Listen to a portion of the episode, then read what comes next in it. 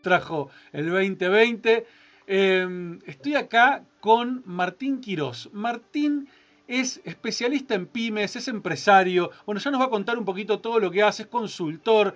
Pero me interesó mucho entrevistarlo a Martín porque hace poquito estuvo en uno de los eventos que él organiza eh, y me gustó mucho la mirada, la, forma en que eh, eh, piensa sobre las empresas y justamente en esta época que estamos viviendo tan compleja, obviamente para las pymes más que para nadie porque son las que por ahí más difícil tienen el, tener los recursos ¿no? para poder pasar los momentos de dificultad.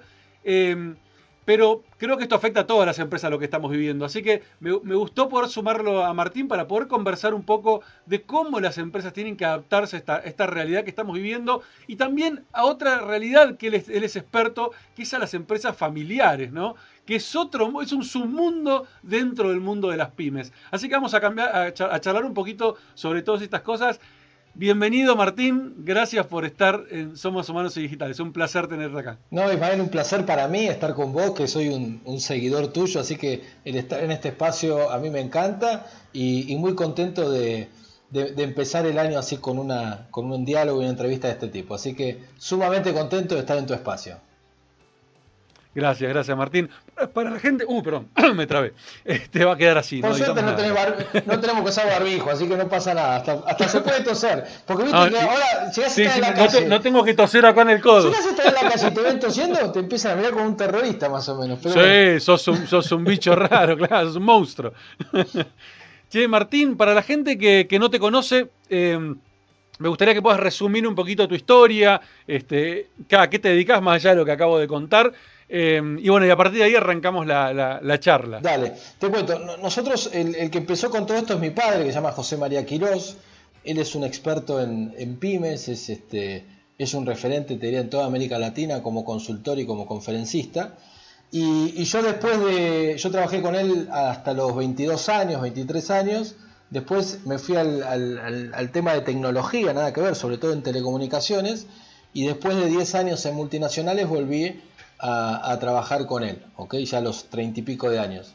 Y, hay dos negocios que nosotros tenemos. Por un lado, eh, lo que es consultoría para pymes y empresas familiares, que ayudamos a empresas chicas y medianas de mucha relevancia, en alguna de ellas, en todo lo que es cómo gestionar mejor el negocio, cómo crecer, cómo delegar, cómo profesionalizar. Y todo lo que tiene que ver con empresa familiar, que es eh, cómo ayudarlos en destrabar temas dentro de, las empresas que tienen que ver con las relaciones familiares. Algunas que nosotros las vivimos en carne propia, yo por ser segunda generación dentro de la empresa. Y paralelamente a eso, la verdad es que mi viejo también cuando empezó como consultor, que necesitaba tener clientes, eh, eh, no dijo voy a hacer un webinar, porque en ese momento no existían, pero dijo voy a hacer un seminario. Entonces hacía seminarios para conseguir clientes empezó a darse cuenta que eso le iba muy bien, que era muy bueno dando conferencias y terminó armando una empresa que era negocio en sí mismo, donde hacía un evento que se llamaba Jornadas de Actualización Empresaria, donde vendía las entradas y, le iba muy bien con eso. Entonces ahí se, empezó a... De hecho, ahora que lo nombrás, ¿Mm? este, la conozco y me, suena mucho, de haberlo escuchado muchísimo, en una época que yo no participaba tanto de ese mundo, pero sí haberla escuchado muchísimo. y que se fue mutando, ahora se termina llamando Jornadas Turpime, pero la realidad es que eso, claro, eh, él, lo hizo crecer mucho. Cuando yo me vuelvo a incorporar, empecé a venderlo a él como speaker afuera del país, porque me incorporé nuevamente con él el año 2002. Acuérdate que fue un año, también, otro, hablando de años nefastos, otro año nefasto para nosotros. Este, y salí a venderlo, claro, salí a venderlo afuera. Y cuando empecé a ver lo que estaban haciendo otros referentes en el mercado de América Latina, como era HCM, WOBI en ese momento, HCM eh, en ese momento, Seminarium en otros países, dije, tenemos que hacer esto acá. Entonces dijimos en el año 2003, hagamos, dijimos, hagamos el Expo Management, ¿te acuerdas que el Expo Management de WOBI? El Expo Management de las pymes. Y entonces fue la primera vez que hicimos un evento con 350 empresarios en el Hilton que duraba dos días y mi viejo daba el 80% de las conferencias, una locura, era muy joven en ese momento. Este, y la verdad que a, los pocos años habíamos cumplido ese objetivo y, parte de este traspaso generacional fue haciéndolo correrse a él sobre todo de los, de los eventos para que esto pueda seguir creciendo. Y, la verdad que bueno, lo que vos viste este año de las jornadas Turpime este, fue fue muy bien, muy bueno, siempre tenemos conferencistas de todas partes del mundo y incluso estamos vendiendo el formato, este, por ejemplo, este año nos compró el formato y la transmisión, es decir, los derechos de transmisión, un banco en Costa Rica, que es el banco más grande de Costa Rica, que es el Banco Nacional. Ah, mira.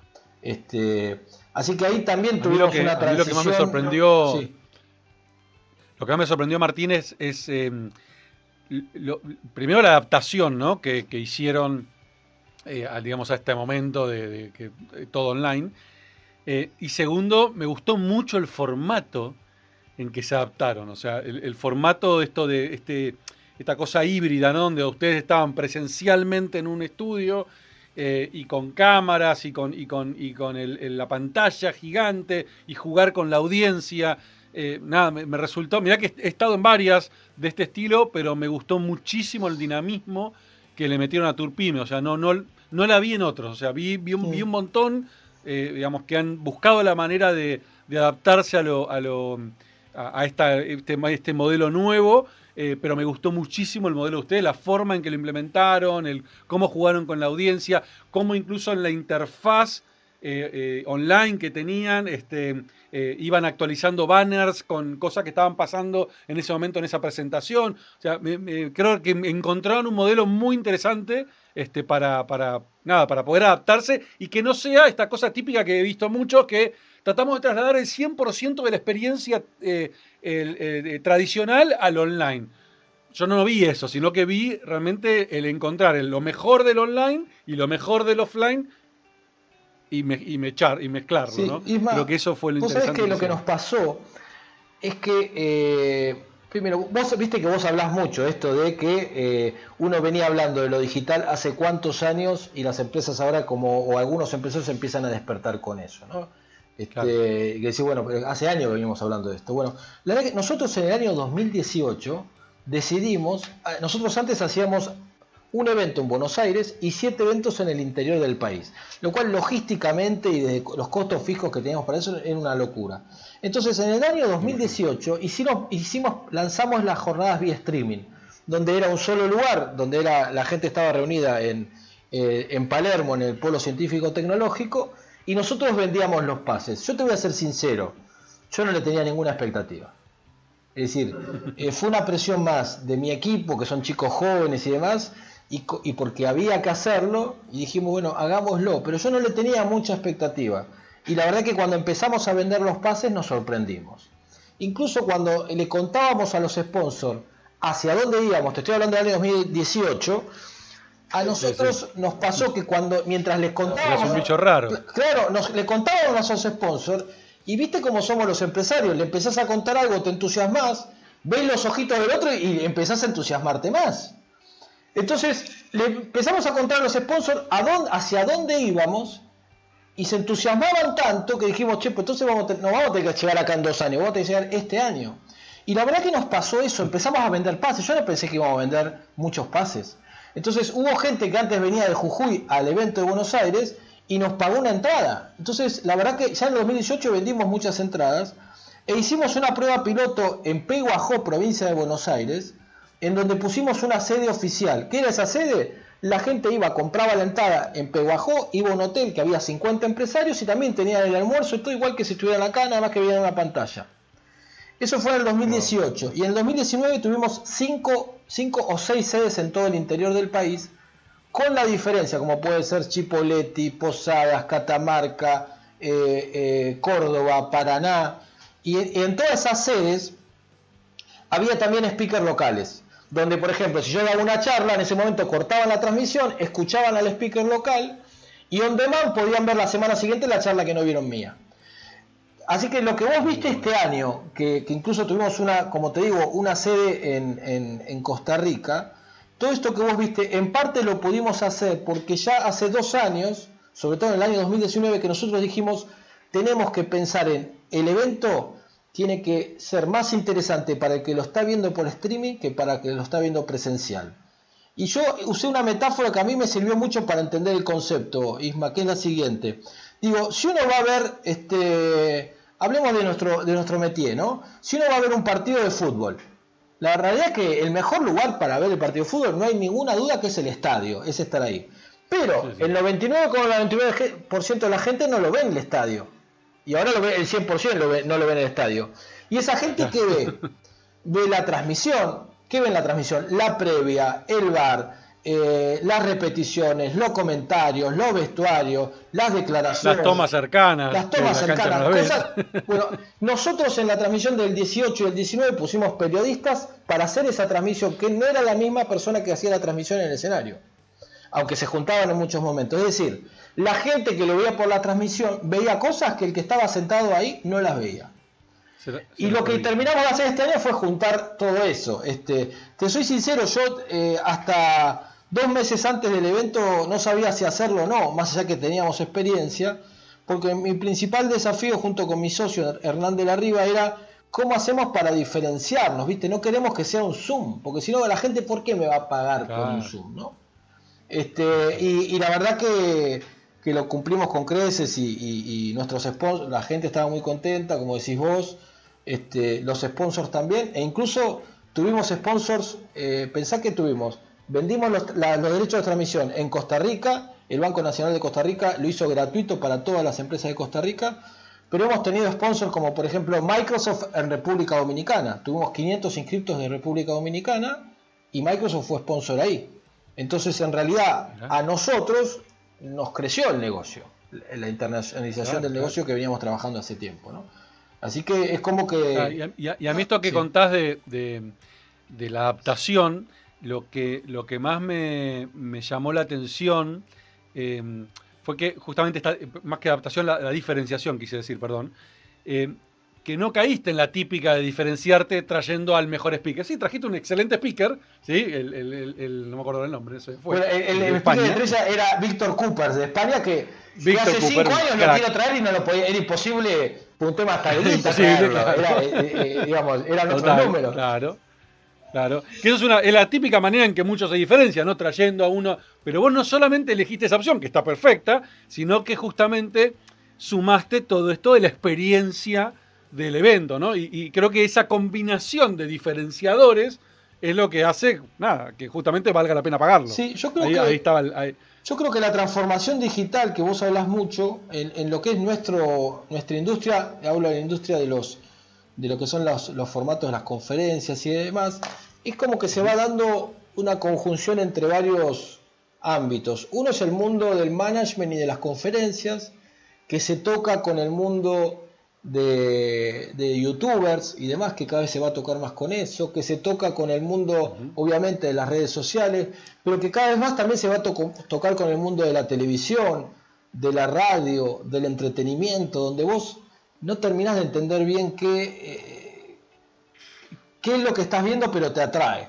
¿no? Y te están dejando conceptos, ¿no? Entonces, este, quiero decir, la, la típica conferencia del conferencista en escenario, eso va a seguir estando, pero cada vez va, va, a ser más complejo. Incluso no sé qué, qué, pensás vos, pero yo siento que desde el lado de, del mundo de los speakers, en este nuevo formato, a través de, esta pantalla, tenías un conferencista que antes en un escenario eh, la gente lo calificaba como 9 y quien sabe hoy lo califica como 7, porque no transmite lo mismo. y uno que estaba en 7 subió a 9 tal vez. Entonces hubo todo un cambio, no sé si vos lo notás también eso. Sí, yo creo que, eh, bueno, a ver, eh, obviamente hay gente que tiene mucha habilidad para, para poder expresarse en público, ¿no? Con su expresión corporal, todo, y en frente a la cámara no tiene esas mismas habilidades, ¿no? Le falta, o, le falta esa, ese, ese manejo de lo, de la tecnológico que le termina restando, ¿no? Porque la gente también califica eso. Uy, no, mirá, le costó eh, poner el zoom, uy, que se le puso el mute, uy, que eh, le costó poner, eh, compartir la pantalla, uy, la presentación. Y todo eso resta, obviamente. Em, pero yo creo que también lo que, por lo menos lo que, lo que, lo que veo, y yo como speaker, también esto hace que, por un lado, obviamente, más barato para las empresas poder contratarnos, como speaker y viceversa. O sea, nosotros digamos, tenemos que bajar nuestro presupuesto, pero también este, hoy podemos, tenemos la particularidad de poder llegar a muchísima más gente que antes era, antes requería, como vos dijiste, el espacio físico, un montón de otras, otras, otras complicaciones que esto Nada, yo creo que esto va a llevar a, nuevos modelos. ¿Cuáles? No tengo idea. Mm. No tengo idea dónde va a terminar. Pero definitivamente esto abre las puertas a modelos nuevos este, que tiene que hacer que la industria, la industria crezca, ¿no? No al contrario. Como muchos por ahí vaticinan, no, esto es el fin de la industria, bla, bla, bla, bla. Al contrario, para mí esto es, esto permite que se abra la cabeza de un montón de gente que estaba cerrada, ah, no, esto tiene que ser solamente presencial, ah, de golpe, che, mirá, esto puede convertirse no solamente en, presencial y virtual, sino también eh, experiencial, porque lo virtual te genera un montón de experiencias que no podés hacer en un, lugar, espacio físico o son extremadamente costosas mm. para hacer un espacio físico. Y, sobre todo que, yo creo, que también se te abren las fronteras, quiero decir, hoy no hay límite. Eh, nosotros este, hemos trabajado, eh, hemos hecho negocios fuera del país más que nunca. Y hace muchos años que venimos trabajando fuera de Argentina. Y hoy te contratar a un especialista de cualquier lugar eh, ya no es una barrera. Antes tenías que estar pensando en viajar, les, les parecía como que era muy complicado. Este, era un costo más alto también eh, para todos y hoy este, eh, es, como que estamos todos muy cerquita. Eso, eh, y ahora yendo más a las pymes, eso a las pymes también lo tienen que aprovechar, todos los que, los que dan servicio y demás. Es una oportunidad para mí este, que me parece fantástica. También es verdad que vas a tener nuevos competidores, ¿no? Quiero decir, por llevarlo más a... No, bueno, sí, obvio. Digo, para llevarlo más a la cercanía, Isma, un tipo que tenía, era productor de seguros en Formosa y que antes este, nadie le vendía seguros, era él el que vendía, ahora él puede salir a vender afuera, pero tiene, empieza a tener otros que se le meten ahí. Eh, sí, y además eh, la vara eh, se le empieza a subir también, ¿no? Porque antes con sus pocos skills y con su capacidad de labia por ahí nada más, le alcanzaba y le sobraba, y ahora tiene que adquirir un montón de habilidades nuevas que si no las adquiere queda fuera de juego. Es así. Porque ahora le aparecen nuevos competidores a vender también en Formosa. que vienen con nuevas habilidades que él no tiene. Entonces, nada, bueno, esto requiere, justamente eh, hace unos días publiqué un, post y vengo hablando mucho del tema y mañana arranco un, programa de cinco encuentros que voy a hablar mucho de esto, de que eh, para el 2025 el 50% de, lo, de la población mundial que trabaja va a requerir recalificarse, o sea, adquirir nuevas habilidades porque las, porque, porque, digamos, las habilidades actuales van a, van a quedar obsoletas. Con lo cual esto pone un desafío por delante enorme, porque estamos hablando de cuatro años, y cuatro años vos sabés que sí, pasan... Sí, sí, sí, está acá nomás. Es un suspiro, ¿no? O sea, está acá nomás, a la vuelta de la esquina, y la realidad es que no, no da el tiempo. E, esta es la gran diferencia con esta, esta revolución que estamos viviendo, ¿no? Esta, esta, esta nueva... Este, a mí no me gusta hablar de revolución industrial o, porque la palabra industrial ya me suena viejo, este, pero esta, esta nueva, nueva era que estamos viviendo no está dando el tiempo para que la gente se prepare. Entonces, de hecho, el, Foro Económico Mundial lo está llamando a esto una emergencia de recualificación, porque hay mucha gente que va a quedar afuera, muchas por resistencias, pero la mayoría en realidad porque no tienen los recursos para poder capacitarse. Y, y yo tengo una mirada con eso, que es, no tienen los recursos, o no, o no les están, o no tienen la o, no tiene, o son ignorantes ¿sí? de que el recurso está a un clic de distancia, como vos dijiste antes. Bueno, viste, que, que, se habla de que uno sabe lo que sabe, ¿no? Hay un círculo, yo no sé si, a ver si se puede ver acá. A ver. El, cuadrante de. ya sé lo hay una, parte, una parte que vos, yo sé lo que sé. Otra parte mucho más ah, grande sí, perfecto, que es sé lo que no sé. Y otra parte muchísimo más grande es lo que no sé que no sé. Lo que no, Eso es un peligro. Bueno, está, bien bueno, pero digo, pero muchas veces yo digo, lo importante no es saber. Los chicos, viste, yo tengo mi hijo, mi sobrino, hay un montón de cosas que no saben, pero ellos saben que las, las buscan en Google, desde una receta hasta lo que sea. Entonces digo, lo importante es saber que existe. Cuando vos estás hablando de nuevas tecnologías y cómo las empresas eh, tienen estas herramientas, ya lo que estás haciendo es despertar algunas neuronas que el empresario o el empleado ese, en el momento que lo necesita, dice, ah, bueno, pues esto lo tengo que buscar. Entonces, como dijo Isma, lo puedo ir a buscar a tal lugar. El problema es que muchas veces no sabemos ni que existe. ¿Ok? Sí, y, el, y, el, enorme, y ahí es donde yo te decía, el, peligro del no sé que no sé, las personas que están en ese lugar, a ver, las personas, todos estamos en, en algún espacio de ceguera absoluta, ¿sí? El problema es cuando estamos en el no sé que no sé y tomamos decisiones igual creyendo, ¿sí? Sí. Creyendo que sabemos que es la mejor decisión Sí. y en realidad estamos en ese espacio de ceguera absoluta y eso es un peligro enorme. Sí, lo que Porque pasa que- muchas personas no que se siguen resistiendo dicen, no, esto a mí no me afecta, no, no, y están en ese no sé que no sé, y cuando llegue el 2025 o la fecha que le querramos poner, ¿sí? Se encuentran de eso de golpe, dicen, eh, pero esto no lo vi venir, y bueno, porque Te te quedaste anclado Mm. en ese lugar y, y no, quisi- no quisiste verlo en realidad, Eh, pero eso ya se te viene advirtiendo hace rato. sí. Que es un poco lo que viene pasando con la transformación digital. Apareció el coronavirus y flaco, esto no es nuevo, ya lo venimos diciendo hace años que tenía que digitalizarte, por lo menos digitalizarte. No te digo transformarte, mínimo. Y bueno, y se te vino de golpe y bueno, y viste, pues esto podía suceder y sí, podía ser el coronavirus, podía ser Mm. Mil factores, eh, pero vienen esos Black Swan y te sacan de lo, de- te mueven el piso y vos decís, pero ya hay gente que venía hablando de esto, esto no es nuevo.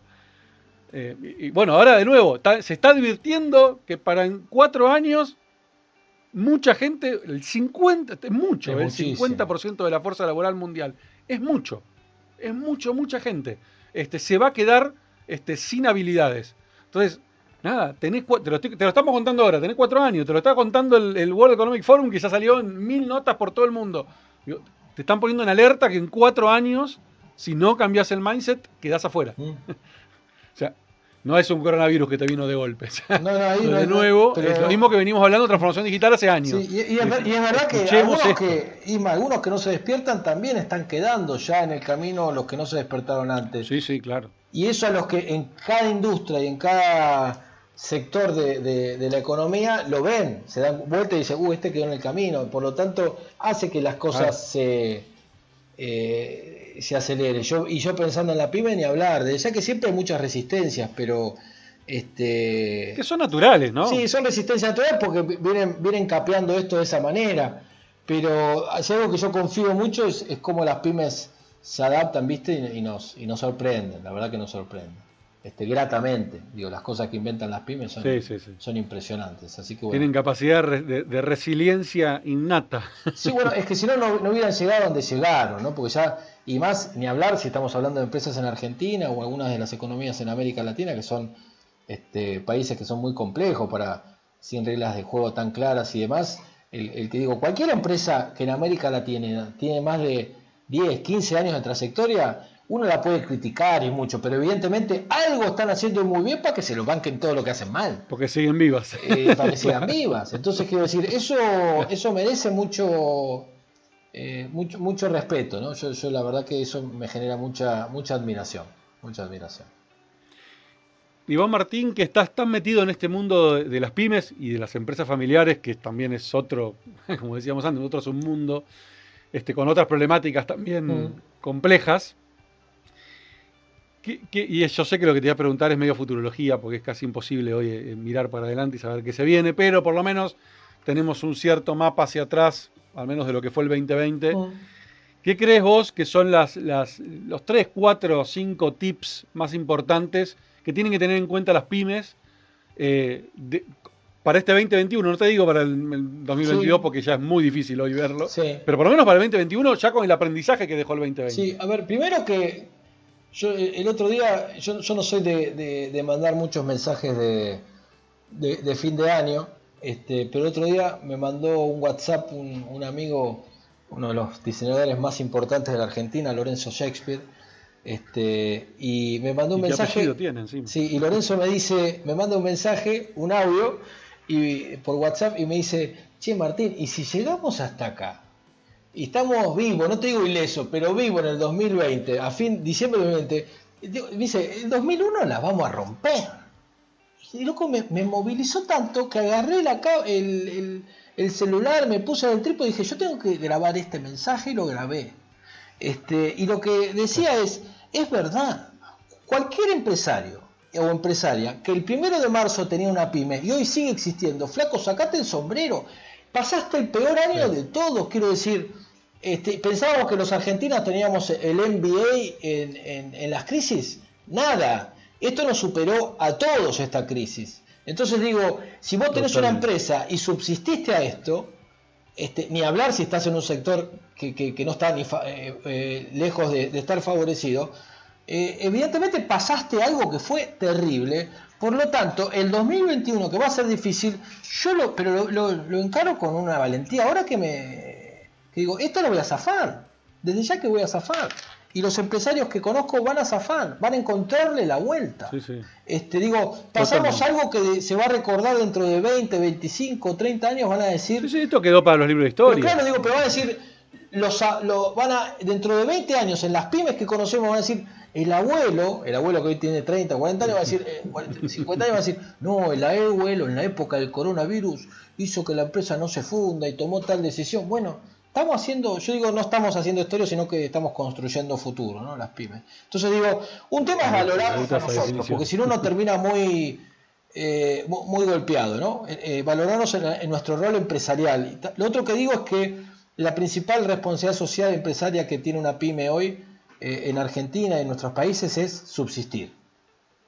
Así que si vos subsististe, yo no sé qué hiciste adentro, afuera de la pyme, pero si vos subsististe ya, eso me deja contento. Digo, ¿cuántas veces salimos, Isma, por Buenos Aires y ves lugares que estuvieron abiertos toda la vida que están cerrados? Bueno, si un lugar subsistió, digo, eso es la principal responsabilidad social empresarial que tenés.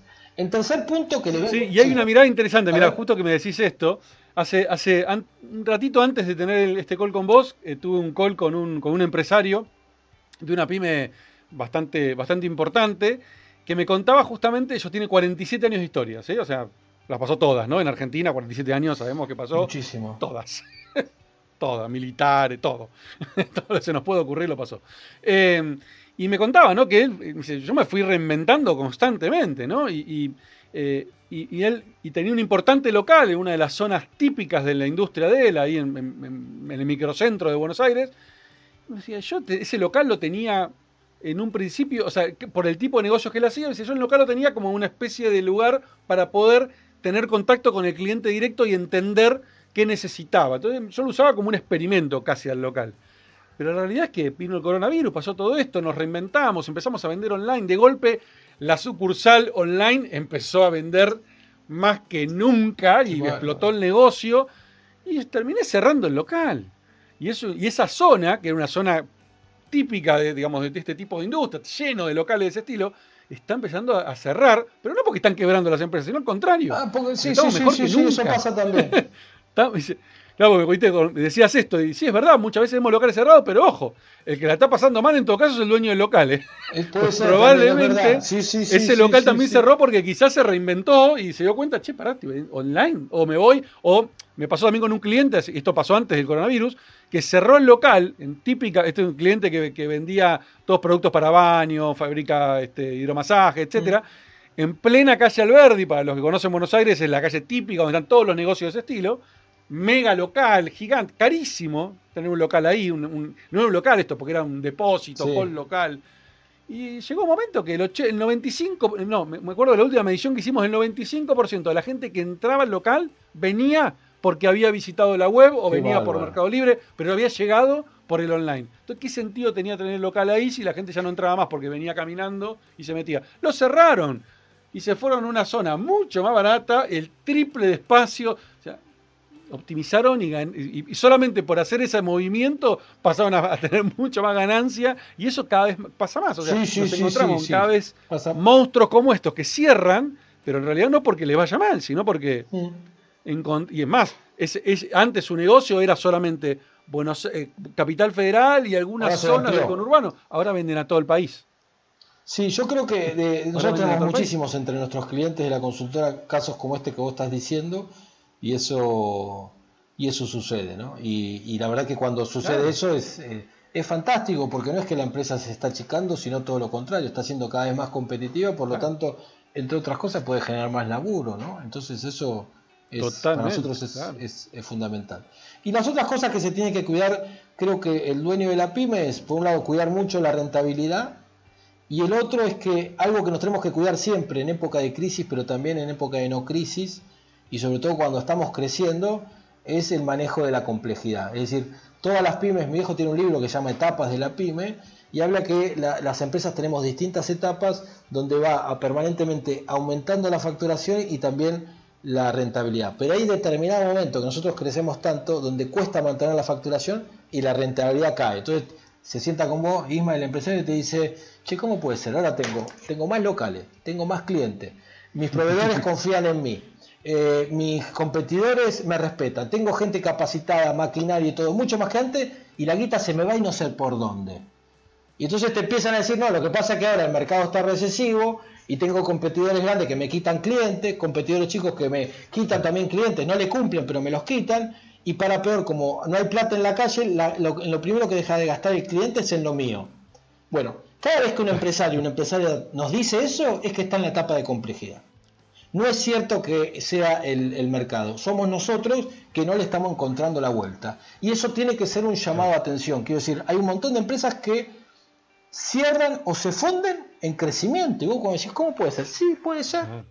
Entonces tenemos que ver que cada, cada empresario, cada empresaria tenemos nuestro ángulo de vuelo, que es la velocidad a la cual podemos crecer, pero con dominio, porque crecer sin dominio es peligroso. ¿no?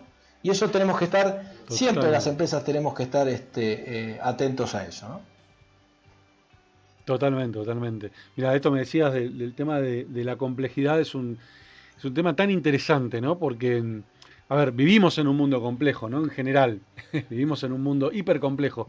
Y el mundo de las pymes, creo que por los que hemos transitado, sabemos que la complejidad se multiplica, ¿no? X veces. Y, a, mí, a mí me gusta mucho un concepto que, tiene mi, maestro en el mundo del coaching, que es Alejandro Marchesán, que él dice que el, vivimos en un contexto cultural integrado, ¿no? Un, un CCI lo llama él, eh, que, donde la complejidad, normalmente vos escuchás a los empresarios que dicen, no, la complejidad hay que saltearla, hay que buscar la manera de, de, esquivarla, de, encontrar, de verla a tiempo, y en realidad la complejidad no la controlás, la complejidad se te viene encima y la tenés que atravesar, esto que vos decís, y vengo creciendo y en algún momento si se vuelve tan complejo que tengo que enfrentarlo y tengo que atravesarlo. Y el atravesarlo, y sí, y ese camino, y a veces es, es, difícil, ¿no? o difícil o, es este, lleno de, piedras, ¿no? Eh, y muchas veces resistimos a esas piedras y ahí lo que estamos haciendo es que esa complejidad sea más compleja todavía. Bueno, vos sabés que esto que está diciendo es tal cual. Primero, el camino ese lleno de piedras lo pusimos nosotros, no lo puso nadie. Claro, obvio, nadie más. Somos nosotros. Y lo que vos decís, eso, que a veces hacemos cosas que empeoran, es tal cual. ¿Qué, significa la complejidad en, un empresario o una empresaria? Suponete que a vos te dice, Cheima, ¿querés manejar un Fórmula 1? Y vos decís, sí, quiero. ¿Me dejás? Sí. Entonces te digo, vas a tener un Fórmula 1, te doy el autódromo de Buenos Aires, vas a estar solo, ningún otro auto, y vos decís, ¿cómo no voy a manejarlo? Sí, va a ser de día, sin lluvia, todo perfecto. Entonces te subís al Fórmula 1 y empezás a manejarlo. Entonces estás contento. Vos que tenés hijos chiquitos decís, voy a sacar una foto, se la voy a mostrar a los pibes, voy a contar el asado de mis amigos, yo manejé un Fórmula 1 y la estás pasando bien. Incluso te permitís en una recta acelerar con todo y decís, qué bueno que está esto. Ahora, Supongamos que vos en la recta acelerás y vas a, no sé, a 220 kilómetros por hora y la estás pasando bien. Ahora, supongamos que ahora el Fórmula 1 se acelera solito y en vez de a 220 vas a 260 kilómetros por hora y cada vez que apretás en, el Fórmula, en una curva no te responde tanto. Ya ahí más no la estás pasando bien. Decís, yo de acá me quiero bajar y no te podés bajar. Entonces, los reflejos que tenías antes no son los mismos. Ya no ves lo que va a suceder y pensás cómo vas a salir de la curva y tomar la recta, sino que decís, ¿cómo zafo de esto? Bueno, eso es una pyme en complejidad. No de este año del coronavirus, en toda la vida. Siempre las pymes, en cualquier momento de la vida, caemos en esta etapa. Y lo que dijiste vos es muy cierto. ¿Cuál es la decisión que tomamos ahí? El tipo tenía dos locales. Le está haciendo mal, no tiene rentabilidad, está en complejidad y dice y lo que tengo que hacer es abrir un tercer local, porque dice, si abro un tercer local, me trae un poquito más de guita y con eso cubro mejor los costos fijos, porque el problema son los costos fijos. ¿Qué hizo? Puso el tercer local y ¿qué hizo? Aceleró el auto. Está más complejo todavía y va a chocar. Entonces, esto que vos decís es tal cual. A veces tomamos decisiones que hacen que la cosa se ponga más compleja y tenemos que volver la empresa más chica, más controlable. Eso quiere decir sacar el pie del acelerador fíjate que es rentable y que no, concentrate en la rentabilidad. Y no quiere decir que vos no vas a poder volver a andar a esa velocidad. Tal vez sí, pero tomando otras decisiones y con control, con control. Eso es la complejidad. Eso es la complejidad. Y ahí, entra, ahí entra, en juego, ahí entra en juego la, psicología humana, ¿no? De, eh, la gente que siente, uy, no, pero me estoy achicando, esto es un fracaso. Digo, y ahí te empezás a, chocar contra tus creencias y con un montón de paradigmas este, que son enemigos enormes del, emprendedor, ¿no? Del, empresario. Sí, yo creo que. Enormes enemigos. Vos sabés que el, empresario, cuando está en complejidad, eh, si alguno nos está, nos está escuchando ahora, te voy a contar por qué se levanta a las 3 de la mañana que no puede dormir. Se levanta a las 3 y dice, al final mi empresa me ayuda o yo, trabajo para mantenerla. Te estoy hablando de una empresa de que vos y yo, cualquiera que estaba afuera, lo admiramos a él como empresario. Pero el tipo se levanta pensando eso. Si piensa, ¿por qué tomo gente capaz y al poco tiempo me parece incapaz? Este, ¿No será mejor volver a la empresa más chica, más controlable? O te dicen, siempre que crecí me fue mal. Y eso porque fui a una velocidad que era más alta de la que yo podía manejar en ese momento. Entonces hay que ser muy pero muy cuidadoso. Y hay que ser cuidadoso con los consejos que se le dan de afuera porque esto que te digo eh, eh, que parece lógico. Y si había un tercer local que tiene lógica. Bueno en el mundo de ese empresario en ese momento es, es contraproducente. Entonces de la complejidad siempre tenemos que cuidarlo Isma los empresarios y las empresarias porque siempre que crecemos en algún momento lo ponemos con eh, la situación se pone compleja. El 80% de las empresas caemos en algún momento en esa etapa y no es que porque la sepas no te va a pasar. Yo soy empresario, segunda generación, y yo en determinado momento, cuando hice crecer el negocio, cuando volví con mi viejo, la puse la cosa compleja, tuvimos que reestructurar y volver una etapa hacia atrás, encontrarle la vuelta, porque si no es peligroso, ¿no? Así que todos atravesamos. el tema yo creo que es, tener esa habilidad de poder detectarlo a tiempo y poder recular, ¿no? O sea, y, saber que eso no está mal, es parte del proceso y, y está perfecto, ¿no? Y que le pasa a todas las pymes en algún momento. O sea, eh, creo que ahí está el, tema también es asumirlo que eso es parte de. Eh, y, no sentir que, uh, esto me pasa a mí, uy, soy un fracaso, uy, esto es un, no voy a poder salir. Digo, no, bueno, y ahí es donde entran, entran a jugar este, consultores justamente como vos, que, los ayudan a poder ver, porque muchas veces pasa eso también, ¿no? Que el empresario tiene muchísima experiencia en, los, digamos, en hacer crecer la compañía, en que le vaya bien, pero no tiene experiencia en, los, en estos momentos de crisis, ¿no? Y, es que, la, profesión de, empresario, por llamarlo de alguna manera, eh, es de mucha igual, aunque tenga, aunque estemos consultores o lo que sea que podamos ayudarlos, es verdad que es una eh, es de mucha soledad, porque es la soledad de, de las decisiones. Vos te estás jugando si esto te va bien, te va mal, si tenés que tomar gente, tenés que echar a gente que trabajó tal vez toda la vida con vos. Quiero decir, no, no es que este nuestra gente en las pymes está muy cerca, no es un, Excel que digo, bueno, recorto, ¿no? Este, no, no, no, es, no es sencillo, no es sencillo y cualquiera que, haya estado en esa situación sabe que es, que es difícil, ¿no? Totalmente, totalmente. Martín, me encantó la, me encantó la charla y te quería, te quería hacer algo que le hago a todos los, los entrevistados, una, una, una pregunta que me gusta hacerlos viajar un poquito en el tiempo yo soy, como verás, bueno, acá no se ve en la cámara. Sí, sí, sí, ahí, te veo de to the Future. Sí, sí, sí, sí, sí, me encanta. Claro, me gusta, pero tengo de todo, Star Wars. Bueno, mi fanatismo por Star Wars es, es, de Vox Populi. Sí, sí, sí. pero vamos a, vamos a jugar un poquito con el, con el DeLorean, ¿sí? Subirte acá en el, en el asiento de, del dock, ¿sí? Y viajar hacia atrás, hacia el pasado, como en la primera película, a tus 18, 19 años, cuando estabas terminando el, el secundario, y imaginarte qué le diría el Martín de hoy. ¿Qué edad tenés, Martín? 47. ¿Qué le diría el Martín de 47 al Martín de 18, 19 y viceversa, ¿no? Este, el Martín de 18, conocerte y, que, rápidamente conocer todo lo que viviste y qué te diría. Este, vale, estamos hablando solamente profesionalmente, ¿no? Porque no te imaginas lo que quieras, lo que quieras, lo que quieras. Este, este espacio es libre. Te voy a tener que pagar eh, más que a mi terapeuta. No, a ver, lo que, no, lo que le diría es al, Martín de, los 18 años, este. No, le diría que, que, haga lo que le, lo que siente y lo que le gusta, que es lo que fui, yo fui haciendo y, y, y, que confíe en él, ¿no? Que muchas veces la confianza va siendo, va viniendo con el tiempo eh, con, los resultados, pero, pero siempre hay momentos de dudas y demás. Así que que confíe en él y que busque lo que le gusta. Eso yo le, este, le, diría. De alguna manera, mi hijo tiene hoy 19 años, así que me siento un poco identificado con él en ese sentido, y lo que más digo es que tiene que, hacer lo que le guste, ¿no?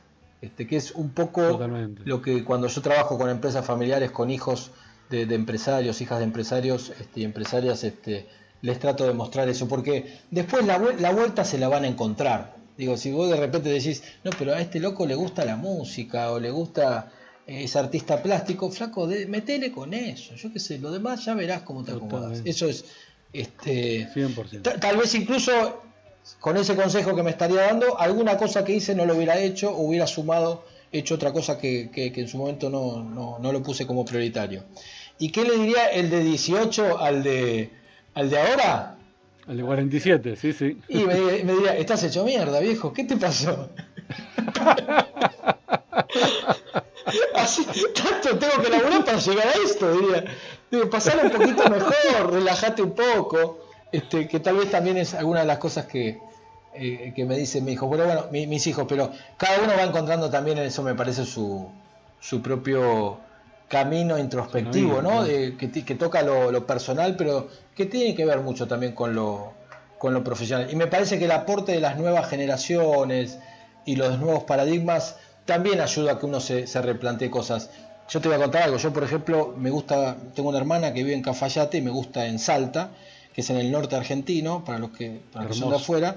Este, y yo tenía el tengo el proyecto ya hace años de decir, me gustaría vivir dos o tres meses al año ahí. Eh, vivir ahí, incluso trabajar desde ahí para lo que hago.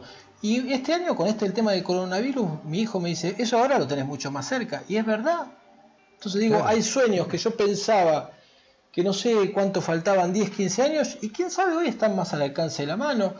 ¿Podrá hacer todo lo que hago? Tal vez no, tal vez implica eh, renunciar a cosas, este, encarar otras. Eh, bueno, y poner en la balanza la. Siempre hay, costos que, siempre hay costos que pagar, pero también hay, hay ganancias.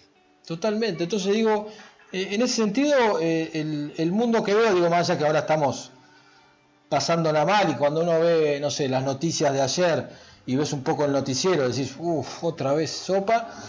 Está bien, también es verdad que, hay otras cosas que las vamos valorando distintas. No, no, lo digo desde un lado positivista, sino de un lado concreto, ¿no? Este, y, hay gente que este, este, en el 2020 ha hecho cosas este, maravillosas y que se ha desplegado mucho eh, profesionalmente, gente como vos. Hoy vos estás compartiendo, estás generando permanentemente mismo un contenido que antes no estaba, por lo menos no con esa ciudad, con, esa cantidad de contenido y que buscas gente afuera y la traes. Bueno, es como que estás despertando neuronas. Bueno, hay un montón de gente que está despertándonos neuronas y que me parece que eso eh, está bueno. Y como vos decís, hay muchos que tienen eso que vos decís, ceguera. Bueno, es hasta que alguien se la despierte y que le levante ese. Sí, totalmente. Bueno, y ese proceso de cada uno, ¿no? Bueno, son elecciones, son elecciones. son elecciones que, exactamente, ¿no? A veces este, necesitas también a veces chocarte con ciertas, ciertas paredes de concreto este, para, para aprender. Me ha pasado un montón de veces en la vida. Me he chocado con paredes de terco, de cerrado, y bueno, y, y, y hoy miro para atrás y digo, hubiera preferido no chocarme, no, ni en pedo. Y la Porque gracias a que me di contra esa pared, este, hoy estoy haciendo un montón de cosas que no las hubiera hecho si no hubiera dado ese golpe. Bueno, te voy a contar algo. Mi viejo, te cuento algo que, tiene algo que ver con empresa familiar. La primera vez que yo yo me manejo de los 14 años y la primera vez que choco fue a los 19, 20 años. Choqué el auto, no lo choqué mucho, eh, lo que choqué en Buenos Aires este, fue un, un, choque chico, pero yo me angustié, tenía 19, 20 años y me angustié, incluso me puse a llorar, dije mi viejo me va a matar. Y mi hijo lo primero que me dice, ¿vos estás bien? Sí. ¿Lastimaste a alguien? No. Bueno, y el auto no tenía mucho. me dice, qué suerte que chocaste. Digo, ¿vos me estás jodiendo? Dice, dice, no, Martín, yo estoy muy contento que chocaste. ¿Cómo me decís eso? Sí, porque vos hasta que chocas no sos consciente manejando un auto que puedes chocar. Hoy ya sos consciente que chocaste y no te lastimaste y no lastimaste a nadie. Y encima al auto no le pasó nada. Bueno, eso es, eso es ponerse desde afuera y ver la cosa, y es esa pared que vos estás diciendo. Gracias a esa pared que te chocaste en su momento, bueno, eh, ya ahora es menos riesgoso. Con esa misma pared no te vas a chocar y quién sabe estaría yendo a más velocidad. Así que nos quedamos con el Back to the Future y, y el gracias por chocar de mi viejo, ¿te parece? Me encantó, me encantó la anécdota de tu viejo. Qué, qué sabio tu viejo. Ahí está, ahí está. Qué sabio tu viejo. Martín, un placer enorme. Gracias por, por el tiempo de nuevo. Y nada, nos seguimos encontrando por las redes. Dale, Isma, muchas gracias a vos y por favor seguí con este, con este espacio que, que, que para todos nosotros es muy importante. Eh, eh, tu mirada y, y, siempre traes cosas nuevas y un enfoque que me parece sumamente interesante y seguí este, sacándonos la ceguera que muchos todavía tenemos digital en algunas cosas. Así que yo siempre aprendo mucho de vos, así que te mando un gran, gran abrazo. Gracias, Isma. querido. Gracias, gracias. Lo disfruto mucho. Te mando un abrazo gigante. Nos vemos, chau, chau. Chao, loco.